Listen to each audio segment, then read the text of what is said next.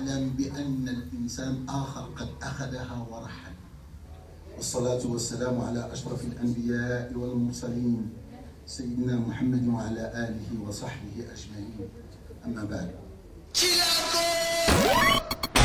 Chilango.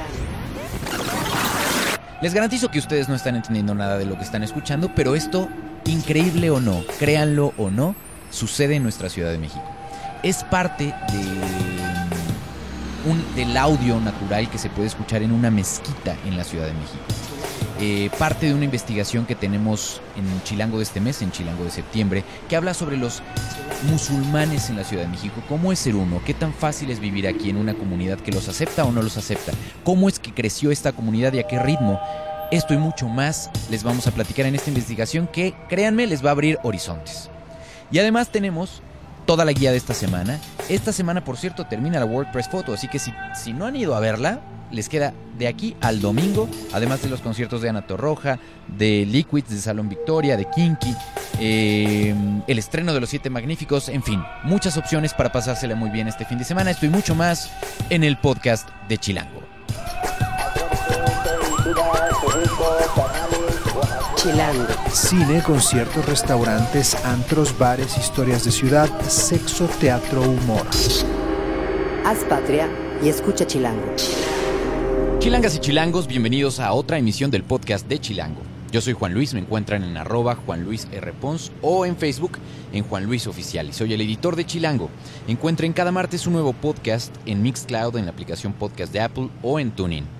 Nuestras redes estamos en Twitter, en Instagram y en Vine como chilango.com, en Facebook como Chilango Oficial, en YouTube como Chilango y en Foursquare como chilango.com. Y ya saben, toda la conversación la ponemos en el hashtag podcast chilango para encontrarla con mayor facilidad. Y bueno, como les decía yo al inicio, el tema aquí es interesante, es morboso, eh, es un tema de mucha actualidad, porque la comunidad musulmana en nuestra ciudad va creciendo a un ritmo importante.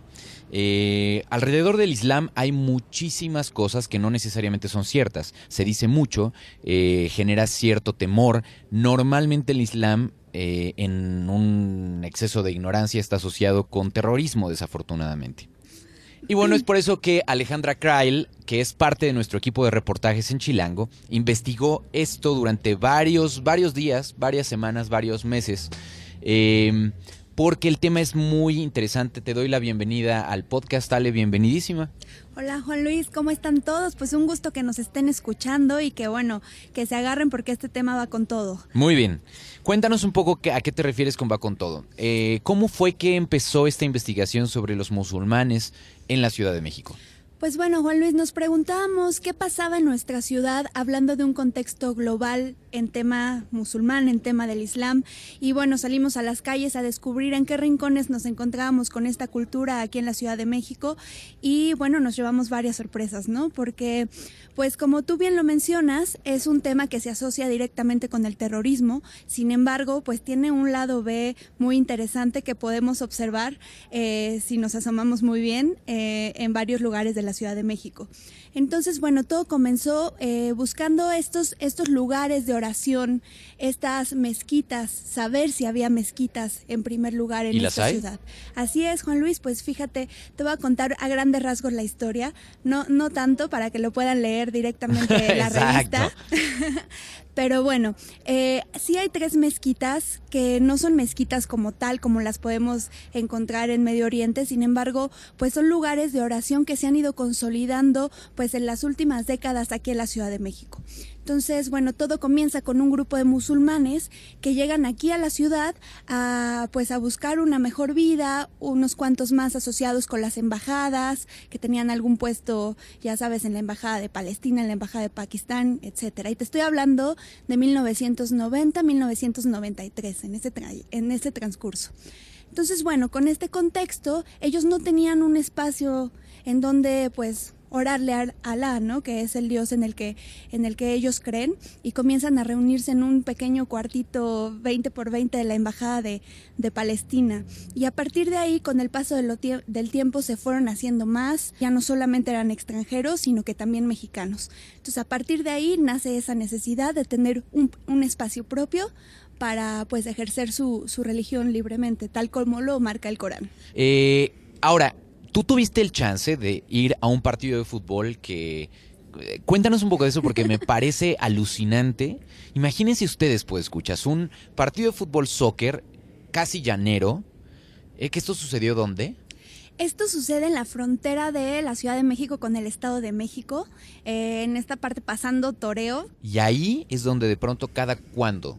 Es todos los sábados, una vez a la semana, de 10 de la noche a medianoche eh, aproximadamente, que son eh, la mayoría extranjeros. Y te cuento un poquito de cómo llegué a eso, que fue gracias a Hesham, que es uno de nuestros protagonistas del texto, un egipcio que lleva prácticamente año y medio viviendo en la ciudad. Hesham es el que aparece en esta foto. Así es. En el reportaje, que es una foto increíble. Eh, si no la han visto, es, está en nuestro, nuestra edición de este mes de septiembre.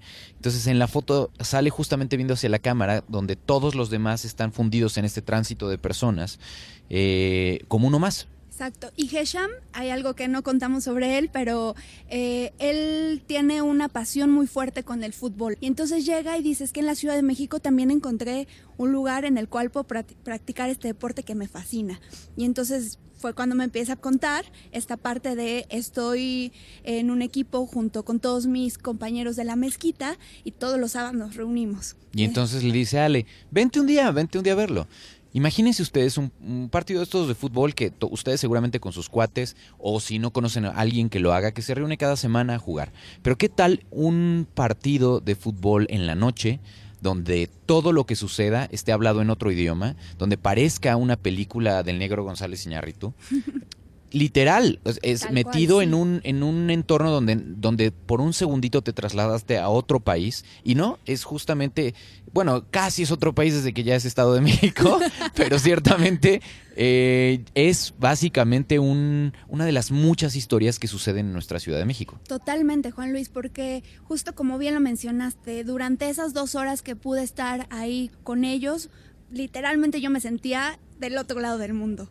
¿Por qué? Porque o evidentemente ellos, aunque manejan un español de diferentes rangos, eh, pues están en completa confianza y se comunican entre ellos en árabe, ¿no? Entonces los ves, eh, digamos, como con esa pasión que te transmite un partido de fútbol, con esa gesticulación, y que pues literalmente te va guiando el lenguaje del fútbol más que el lenguaje de lo que de lo que tú estás escuchando, ¿no? Entonces ahí veía a un par de árbitros un poquito perdidos nada más guiándose por la pelota y este y pues nada, ¿no? Ellos divertidísimos. Total era un encuentro formal para ellos entre más allá de la nacionalidad, más allá del lugar, más allá de todo.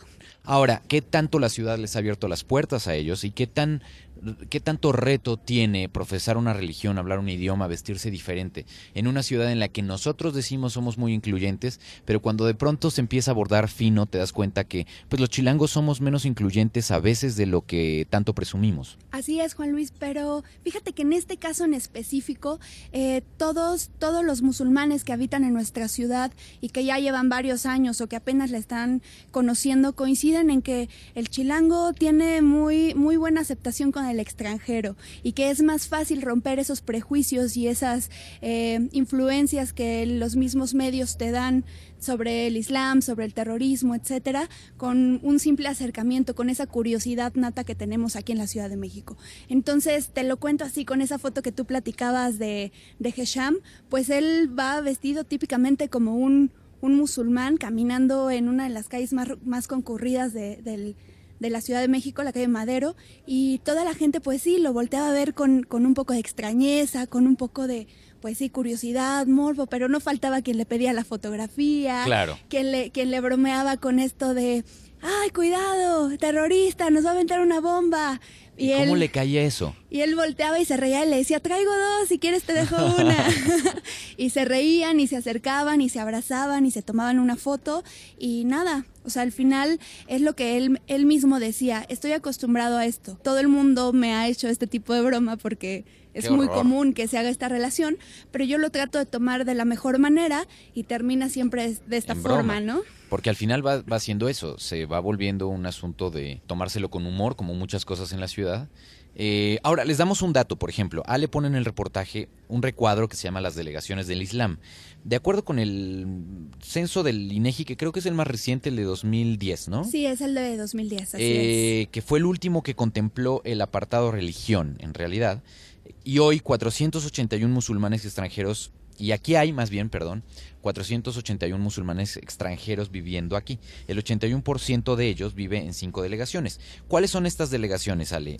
Pues mira, la que encabeza la lista es la Miguel Hidalgo. Ahí tenemos 187 eh, musulmanes extranjeros, pues habitando esta delegación. Entonces la mezquita, que es una de las primeras que tuvo la ciudad, está en la en la calle de Euclides que es este eh, centro educativo de la comunidad musulmana, ¿no? Así es. En eh, Ansures. Exactamente. Entonces está ahí pegadito y pues responde a eso, ¿no? Al final tienen el centro de oración cercano, muchos tienen sus lugares de trabajo en embajadas también muy cerca y bueno, pues ante estas características, pues tiene lógica que, la mayoría se hayan asentado ahí, pero no es la única. Benito Juárez también tiene eh, bastante población, tiene 75 personas y bueno, de ahí Cuauhtémoc, ¿no? 62. Ahora, a lo mejor ustedes escuchan esto y dicen, oye, pero espérame, somos 22, un poquito más de, de chilangos viviendo por acá y estos números son mínimos. Claro. Pero cuéntanos un poco sobre la tasa de crecimiento y de conversión, que eso es interesante. Claro, en materia de conversión, pues de 1990 a la fecha hemos tenido un incremento aproximado de un 200% del número de musulmanes que, que había en la ciudad, ¿no? Entonces, eh, esta tasa de conversión responde a que, bueno, e-, ellos lo explicaban muy bien, dicen, nosotros no andamos tratando de convencer a la gente de que se nos una, sino que la gente que llega, eh, llega por una casualidad, por una curiosidad, seducido por la gastronomía que tienen los países orientales y al final se interesan por la cultura y por la religión, les encanta y se unen, ¿Qué es lo que buscan justo? ¿Qué es lo que no tiene alguien que de pronto decide? Eh, hay varias historias, por ejemplo, que, que incluyes en el texto de gente que era católica y que de pronto decide tal cual como, como Chilango, buscar alternativas y buscar salidas en una, en una religión que podría parecer sin duda más exótica. Eh, ¿Qué encuentran? ¿Qué, qué, hace atractivo al Islam como tal? Para que los chilangos se unan, como cuando además dices, ellos mismos no están buscando como algunas religiones cristianas, por ejemplo, que tienen como una vocación muy de ir en puerta en puerta, ¿no? Para convertir a fieles. Pues mira, son eh, prácticamente tres puntos que son este enlace con, con, el chilango directamente. La mayoría de los que se terminan convirtiendo llegan porque eh, tienen alguna tarea, alguna investigación que realizar sobre el Islam, precisamente sobre el terrorismo, y ahí les cambian el chip. Entonces se dan cuenta que el Islam es una religión completamente pacífica porque en el, en el Corán, que es su libro principal, indica que uno no le puede hacer daño al prójimo, ¿no? Por ejemplo. Entonces es muy explicativa y combina la parte em, mística, la parte espiritual con la ciencia. Entonces se agarra de estas dos partes y creo que lo que ha coincidido de personas chilangas que, que se han coincidido es esto de decir, aquí pude entender de dónde vengo, cuál es mi origen, sin dejar, sin tener que elegir entre la parte científica y la parte espiritual, ¿no? Tengo una combinación de ambas y, y me va bien con, con, mi creencia, ¿no? y que sin duda tienes unas salidas también a una des, no sé, como una desvinculación de mucha gente que de pronto dice, pues es que los, las, las religiones eh, de toda mi vida no me están dando las respuestas que, que, busco, ¿no?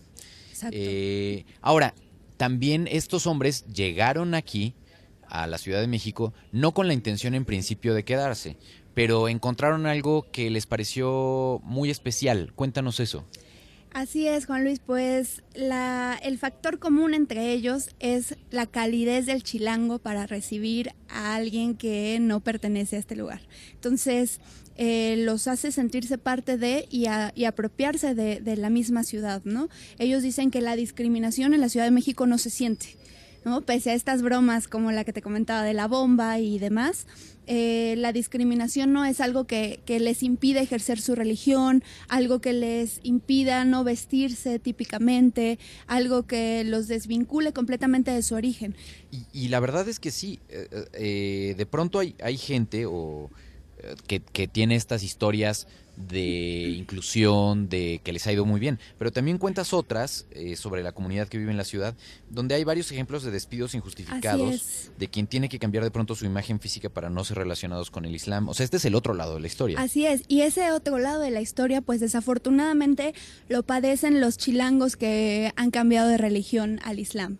Y bueno, precisamente por eh, es consecuencia de todo el contexto internacional, todos estos ataques terroristas que vinieron a partir de eh, eh, la, caída de las Torres Gemelas. Entonces, a partir de ahí, el, chilango que, se convirtió, revirtió, ellos se llaman, porque dicen que regresan a su origen, eh, al Islam, pues tiene que, tiene que dejar como todas esas creencias porque pone en riesgo su, su empleo y se han visto obligados a pues encontrar otras alternativas, como cuáles, poner negocios propios, aliarse entre ellos y todo, ¿no? De esta historia, justamente Ale les cuenta este mes en Chilango de septiembre.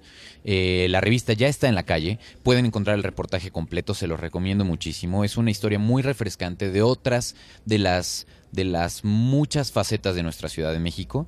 Al final, cuando tú regresaste después de todo esto, ¿Qué, ¿Qué, era lo que le contabas en tu casa o qué es lo que contabas a tu familia? ¿Qué es lo que más te impresionó de este reportaje? Lo que más me impresionó fue definitivamente el tema del partido de fútbol, porque de verdad es una sensación increíble estar en un mundo ajeno dentro del tuyo. Entonces, esta parte de poder convivir con esas personas que han tomado tu, tu ciudad para volverla propia es maravilloso. ¿no? Y poderte encontrar con esos rinconcitos eh, de la Ciudad de México que son amables, que son cálidos, que son hospitalarios con todas las personas que, que pues se han adueñado en nuestra ciudad junto con nosotros y que ahora forman parte de, la ciudad misma. Eh, parece increíble. Entonces. Si la quieren seguir, la pueden encontrar en sus redes, que son... en Twitter estoy como Alecrail donde Krail es C-R-A-I-L. Así es, un poquito complicadito. No, está más fácil que muchos de los tweets que nos han dado acá en el podcast. Ale Krail. Ale Krail, juntito. Perfecto, para, que les pregunten. Seguramente habrá alguien que te diga, oye, quiero ir a ver ese partido, cuéntame dónde es y cómo, y ya les podrás contar los detalles. También pueden entrar sin ningún problema, evidentemente con respeto, con todo, pero ahí pueden pedir informes sobre lo que sea y uno puede vivir en carne propia lo que es estar en un lugar de oración de una religión no tan común de la ciudad. Un día me tendrás que llevar a la mezquita. Seguro que Eso sí. estaría interesante. Muchas gracias, Ale. Gracias a ti. Chilango.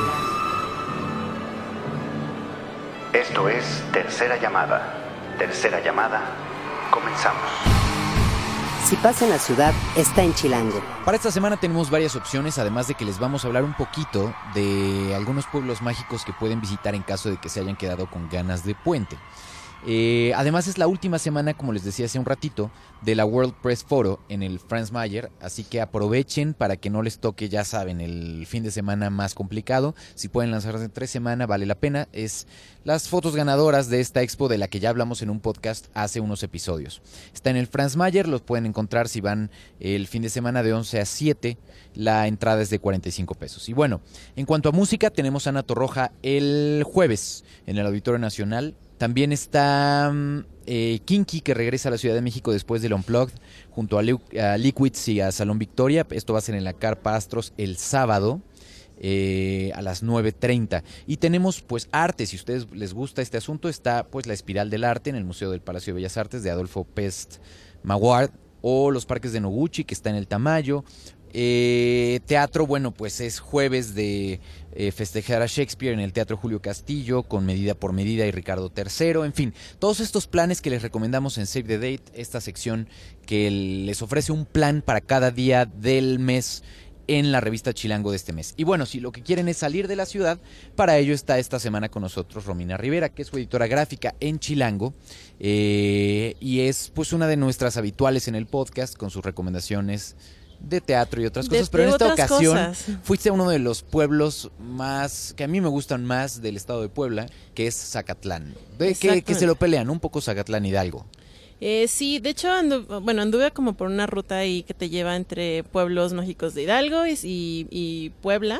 Entonces, como que cada cinco minutos puedes brincar de estado y jugar, ya sabes, a la foto de estoy aquí y estoy allá. Me acuerdo que cuando yo iba de chiquito había un río en donde si ponías el pie de un lado, estabas en Puebla y si lo ponías en el otro estabas en, en Hidalgo. Seguramente, o sea, en toda la carretera eh, por la que atraviesas esos pueblos hay ríos, seguramente será alguna de esas. Sí, sí. y es chistoso porque sí, es, eh, pues, gracias por visitar Hidalgo, bienvenido a Puebla, gracias por Por dejar Puebla, Puebla, y ahora vas a Hidalgo, y así, sí, en las curvas. así. En fin, ¿qué, ¿cómo está Zacatlán ahora? ¿Vale la pena ir? Zacatlán está increíble. Desde que lo convirtieron en pueblo mágico, eh, ha levantado muchísimo eh, turismo. De hecho, ahorita que fue puente, encontrar eh, hospedaje Estuvo es- complicado. estuvo complicado. Entonces, les quiero recomendar que vayan un fin de semana que no sea puente.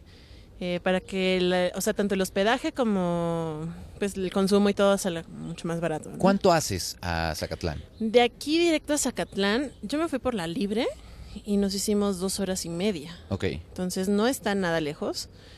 Eh, les recomiendo hospedarse en... Hay, hay una página que se llama Vive Zacatlán, eh, donde te recomiendan como hoteles, cabañas, etcétera. Y hay en la sección de cabañas eh, varias opciones muy buenas. Eh, yo me quedé en unas que se llaman La Cascada y están súper, súper bonitas. Están a cinco minutos. Zacatlán lo puedes caminar y está muy padre. La comida es deliciosa. Yo recuerdo con cariño que ahí estaba la fábrica de relojes monumentales. Ajá, hay muchos relojes por el centro también. como el, si ustedes saben, chilangos, el, el, por ejemplo, ese gran reloj hecho con flores y plantas que está en el Parque Hundido, pues lo hizo esa fábrica. Eh, que me parece, si no me equivoco, se llama Centenario. Exactamente, y de hecho también en el, en el mero centro, en el parque de Zacatlán, también tienen uno igual. un- Sin duda. También flores. están ahí esos fantásticos refrescos que parecen sidra, Son pero que no emborrachan. No, no, pues después de unos cuantos. No, no, poco, no, no, no, traen es- consumo de alcohol, no, no incluyen Es nada de que alcohol. sabe, sabe un poco como. Fermentado. Saben muy, muy naturales. entonces Es una está- delicia esos refrescos. Espero hayas traído alguno, Romina. Este sí, claro, Juan, está uno esperando. Sí, cómo no. Ajá. Y el exquisito pan de queso, las almohadas, por ejemplo, que son Es- rellenas. esas son deliciosas y los como venden también muchos cerditos de panela que son como pues como unas galletitas tostaditas muy ricas. Que Y dijiste que de esas sí trajiste, vamos a ver si queda traje. alguna en la redacción. por ahí Muy bien, Vemos. Zacatlán tiene muchas opciones por ahí. Está eso, no sé Eh, si te diste una vuelta por Piedras Encimadas. Piedras Encimadas y de ahí fuimos hacia Chignahuapan, que también está como a 20 kilómetros más o menos de Zacatlán. Las carreteras son hermosas, entonces van a poder andar. Pero entonces te, te quedaste en Zacatlán y de ahí te fuiste moviendo. Sí, de ahí me fui moviendo. Fuimos a Chignahuapan, eh, están las ca- cascadas de Quetzalapan. eh, también está muy padre, cuesta 30 pesos la entrada y hay como actividades extremas, eh, pues, la tirolesa y estas cosas, ¿no? Como muy, muy naturales. Y en Chignahuapan también hay unas aguas termales muy conocidas. Y cerca también hay, yo no, bueno, yo no conocía de este como programa que se llama Sierra Mágica, que es parte de los pueblos mágicos.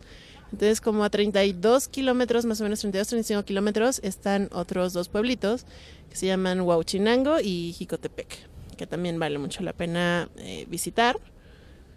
Y solo les recomiendo que no anden en la sierra de noche porque nos agarró una neblina espantosa y no veíamos nada y pensamos que íbamos a morir.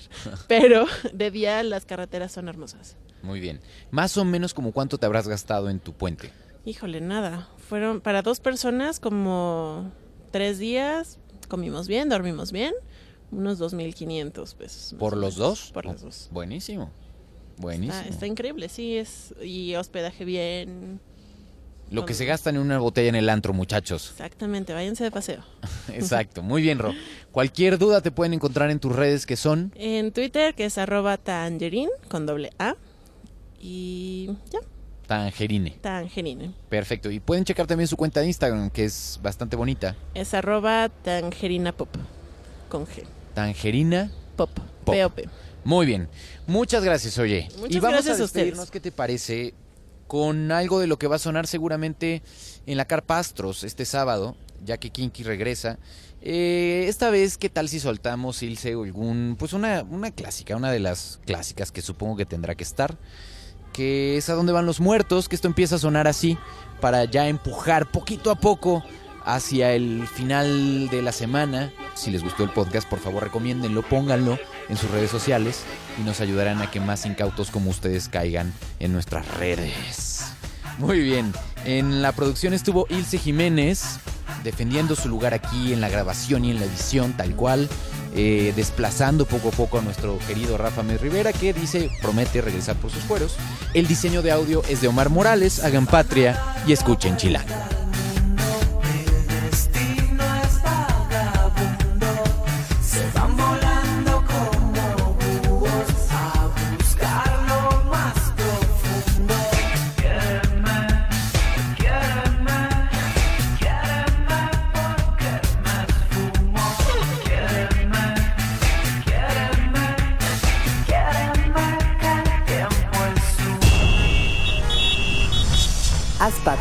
Y escucha Chilango.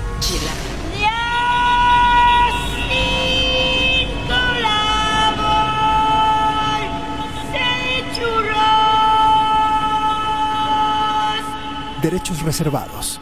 Grupo Expansión 2016.